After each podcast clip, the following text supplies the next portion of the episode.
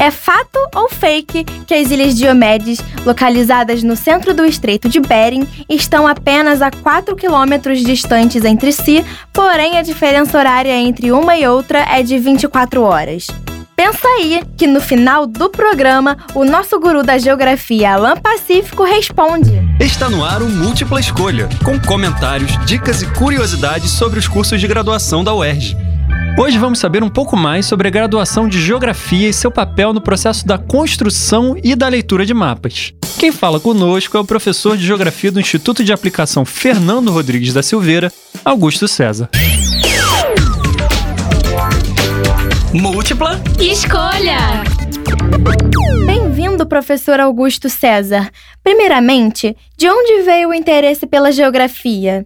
Bom, eu me interessei pela geografia já no ensino médio, quando eu resolvi conhecer o mundo. Para mim, a geografia era a ciência que me possibilitaria conhecer o mundo, sair do meu lugar e conhecer outras culturas, civilizações, outros espaços, outras paisagens, outras arquiteturas. Eu fui com essa ideia de que a geografia seria uma grande viagem pelo mundo. Quais são os projetos de extensão que vocês podem desenvolver na universidade? Há uma série de trabalhos de âmbito de reestruturação espacial, reestruturação de ambientes bióticos, ambientes florestados, revitalização de praças, resgate histórico de bairros. Né? São N possibilidades de se pensar em projetos de extensão dentro de uma universidade, porque o objetivo da extensão é conectar as universidades, a sociedade próxima, a sociedade é, cotidiana dos lugares. Você participa de algum tipo de pesquisa na sua área?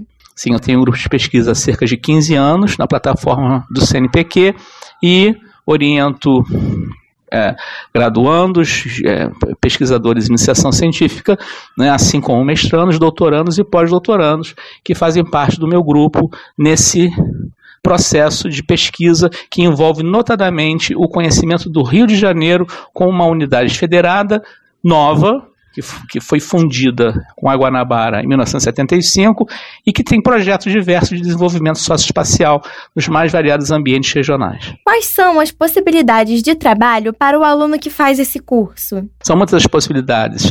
Infelizmente, esse trabalho ainda é pouco conhecido, ou é pouco conhecido pela falta de, vamos dizer, divulgação de fato, né? a falta da geografia sair em a campo, né? sair eh, fora da universidade e mostrar que ela tem a possibilidade, além de trabalhar com a educação básica formal e outros processos de ensino e aprendizado sobre espaço, né, com núcleos formais e informais, também tem a possibilidade de ser trabalhar como gestão, gestor público, né, como aqueles profissionais que lidam com restauração ambiental, né, com projetos de sustentabilidade é, e, e, gestão de bairros, né, tem a possibilidade de trabalhar com reflorestamento de encostas, tem uma série de questões que envolvem o dia a dia do, do geógrafo no ambiente da sociedade moderna. De que maneira um profissional de geografia pode atuar em um problema como as queimadas da Amazônia? O geógrafo atua, de fato,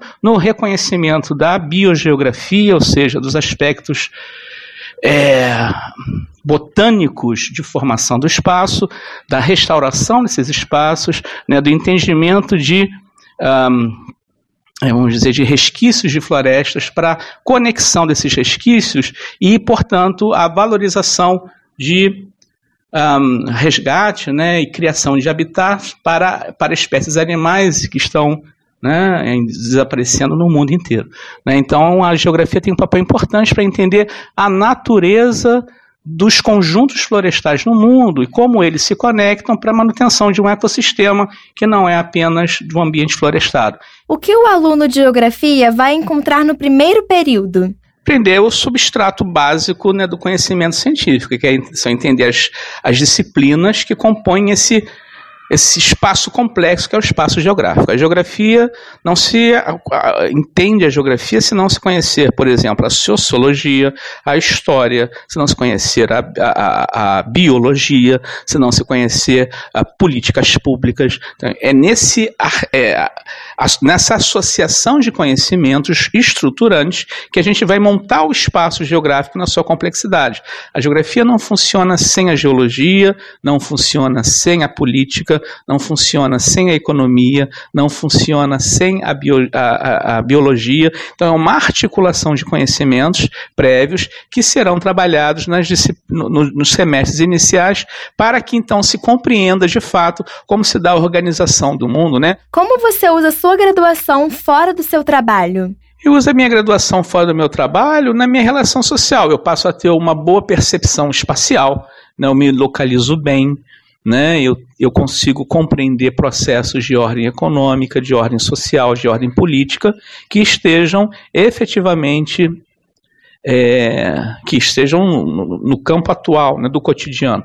Né, são questões que me tornam um, uma pessoa capaz de fazer uma leitura do mundo, dos processos sociais, econômicos, ecológicos que acontecem no mundo. Isso, portanto, me deixa bastante satisfeito. Tem alguma disciplina inusitada? Há uma, uma ideia, é, e eu me lembro, me recordo muito bem, quando cheguei à própria UFRJ, é, quando eu chego e eu tipo, fundamentos de matemática. Eu falei, mas o que, que eu vim fazer? Eu não vim fazer fundamentos de matemática, eu estou fugindo da matemática, vim fazer geografia. E com o tempo a gente vai entendendo o que é essa lógica. Né? Não é uma matemática como uma faculdade de matemática, mas se você não souber fazer cálculos básicos, para desenvolver, por exemplo, o índice de Gini, que vai observar tendências de mercado, tendências demográficas, tendências de crescimento econômico, dificilmente você vai saber utilizar dados que você colhe, né? e é uma das funções de geógrafo, é realizar trabalhos de campo para coletar dados, informações, né? e isso vai ter que ser de alguma forma estruturado através de instrumentos é, quantificadores. Só a partir daí que você tem uma seriedade maior na hora de propor políticas públicas e a matemática, portanto, se torna fundamental para essa essa essa, essa ação, né, de compreender e atuar no espaço. Muito obrigada pela sua participação no programa, professor Augusto. Chegou a hora de responder nossa pergunta. As ilhas Diomedes, embora próximas, têm diferença horária de 24 horas entre uma e outra? E quem vai desvendar pra gente esse mistério é o professor de Geografia da UERJ, Alan Pacífico. Então, esse caso é um caso muito curioso, emblemático. Por que, que isso acontece? Quando a gente estuda lá no sexto ano, ou também no ensino médio, já que é um assunto que cai bastante em vestibular, fusos horários, a gente vai entender que todo o processo que gerou esses fusos horários que nós temos hoje são processos complexos, envolvendo geopolítica, envolvendo acordos internacionais que geraram convenções.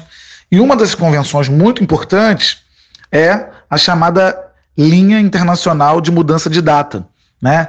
Se considerarmos que o planeta tem 360 graus, era importante demarcar para configurar um horário padrão, padronizado no mundo e cons conseguisse ter 24 horas, alguma algum, para, algum paralelo do planeta, né? Perdão, algum meridiano do planeta teria que ter é, teria que ser o marco zero da, da mudança de data para um dia seguinte, para o dia anterior. E essa mudança de data, ela, essa linha de mudança de data, ela passa exatamente entre uma linha, entre uma ilha e outra. Então, durante é, durante um dia, enquanto numa ilha você tem um dia, na ilha a, mais a oeste você tem um dia à frente, atrás. Né? Essas ilhas são apelidadas de Ilha do Amanhã e Ilha do Ontem.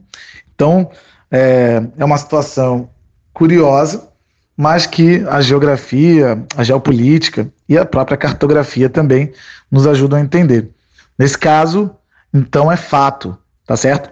Um grande abraço, Tchau. Se você se interessou pelo nosso conteúdo e quer saber mais sobre os cursos de graduação da UERJ, entre no site cte.erj.br barra E até a próxima!